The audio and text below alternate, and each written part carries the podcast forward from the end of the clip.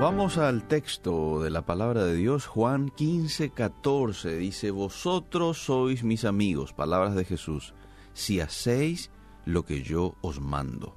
Y en el verso siguiente dice, ya no les llamaré siervos, ya no os llamaré siervos, porque el siervo no sabe lo que hace su Señor, pero os he llamado amigos, porque todas las cosas que oí de mi Padre os las he dado a conocer. Mis queridos amigos, no hay mayor privilegio que ser amigo de Jesús.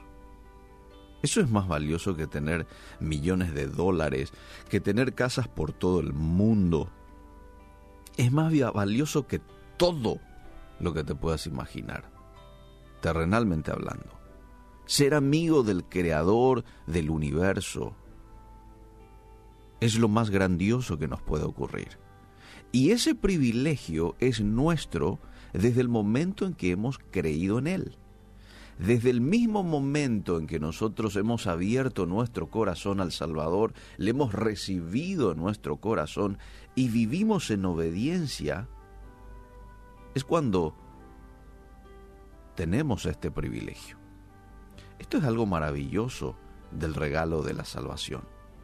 Jesús vino a, al mundo nació como uno más de nosotros en un humilde establo, lo que vamos a recordar en unos días más. Finalmente murió por nosotros, sufrió el castigo que nosotros merecíamos por nuestros pecados. ¿Para qué? Para que pudiéramos relacionarnos con el Padre Celestial por medio de Él. Hoy mucha gente piensa de Dios, que es una deidad distante. Allá está, que se ocupa solo de los problemas universales y recién cuando amerita la situación, ¿verdad?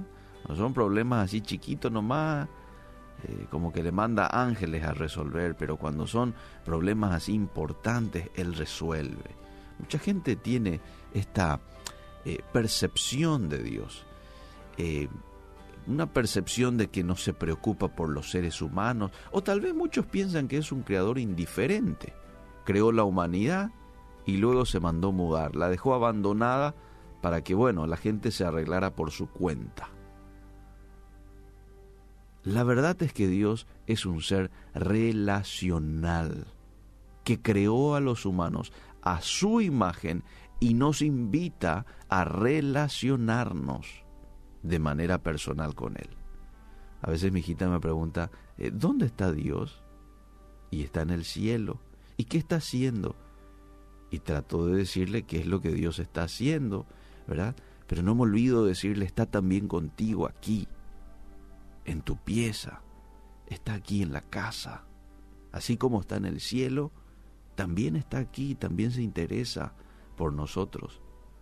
También eh, está enfocado en aquello que te está ocurriendo a vos, de manera que pueda tener la percepción ya desde bien temprano que Dios está con nosotros. Aunque el pecado afectó esa posibilidad, el plan de redención ya estaba en marcha. Entonces, en el momento preciso, el Hijo de Dios vino al mundo, nació murió y con su muerte hizo posible que la humanidad fuera liberada del pecado y reconciliada con el Padre. Hemos sido hechos nuevas criaturas que ahora pueden responder a nuestro Creador con amor, con adoración y con obediencia. Las enseñanzas de Jesús son muy buenas. Muchos cristianos hoy tienden a enfocarse en esas enseñanzas y está muy bien en cierto sentido. Está muy bien enfocarse también en los milagros, en su muerte en la cruz, pero no debemos pasar por alto el hecho de que Él pasó tres años con doce hombres en un estrecho vínculo. Pasó tres años con doce hombres en un estrecho vínculo. ¿Cuál era la prioridad de Jesús? Instruirlos, prepararlos para alcanzar el mundo con el Evangelio de salvación. Ahora, después de que regresara al Padre, porque Jesús ascendió, hoy vos y yo somos los descendientes espirituales de esos discípulos de Jesús. Y muchos dirán, sí, pero ellos tuvieron a Jesús, nosotros ya no le tenemos a Jesús, pero ¿sabes qué? Él envió al Espíritu Santo. Vendrá otro como yo, dice Jesús. Es necesario que yo vaya para que venga otro como yo. Y ese es el Espíritu Santo. Ese es el que está conmigo, el que está contigo. Todos los días de nuestras vidas. ¿Mm? Ya no como el Antiguo Testamento, que el Espíritu venía sobre ciertas personas en un momento específico y luego se volvía a ir. Hoy el Espíritu Santo viene sobre la persona y se queda hasta el último suspiro tuyo. Se queda contigo. ¡Wow! Ese es nuestro compañero. Ese es el que quiere ser tu amigo, mi amigo. Relacionate con él. Relacionate con el consolador. ¿Qué mayor cosa que tener una relación íntima, de amistad, genuina, profunda con el consolador, con el Espíritu Santo, con aquel que Jesús envió para que sea tu compañero hasta el fin? Si hoy vos volvés a entablar esa amistad con Él, y digo volver a entablar porque quizás muchos Muchos tenían esa amistad con el Espíritu Santo, con Jesús, hace unos meses atrás, años atrás, pero después como que se fue enfriando esa relación. Pero si hoy volvés, te puedo asegurar que vas a disfrutar de la vida.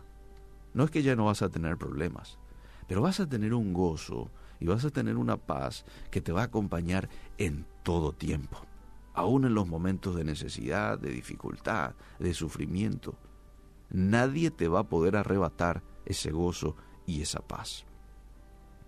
Pero si tu caso es que nunca luego fuiste amigo del Espíritu Santo o de Jesús, este es el momento en el que puedas decidirte, porque de eso se trata.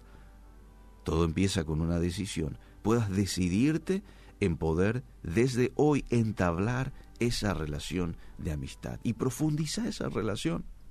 Así como profundizas la relación con un amigo, con una amiga, un compañero de trabajo, le invitas a tomar un café, te vas a su casa a comer un asadito. Te quedas horas después del trabajo hablando con ella, con él. Estás profundizando en la relación. Bueno, de la misma manera, profundiza en la relación con Jesús. Él quiere ser tu amigo. Él quiere ser mi amigo. Gracias Señor te damos en esta mañana por tu palabra que nos muestra cuál es el propósito tuyo para con nosotros. No es que seas nuestro jefe, no es que seas nuestro amo, sino que quieres ser algo más íntimo, quieres ser nuestro amigo. Aparte de nuestro amigo, también eres nuestro amo, también eres nuestro dueño, también eres, pero eres nuestro papá, eres nuestro amigo. Eres alguien cercano a nosotros. Ayúdanos a entender esto y que podamos caminar en esta vida sabiendo de que somos íntimos tuyos. Gracias. Ayúdanos a valorar esta amistad en el nombre de Jesús. Amén y amén.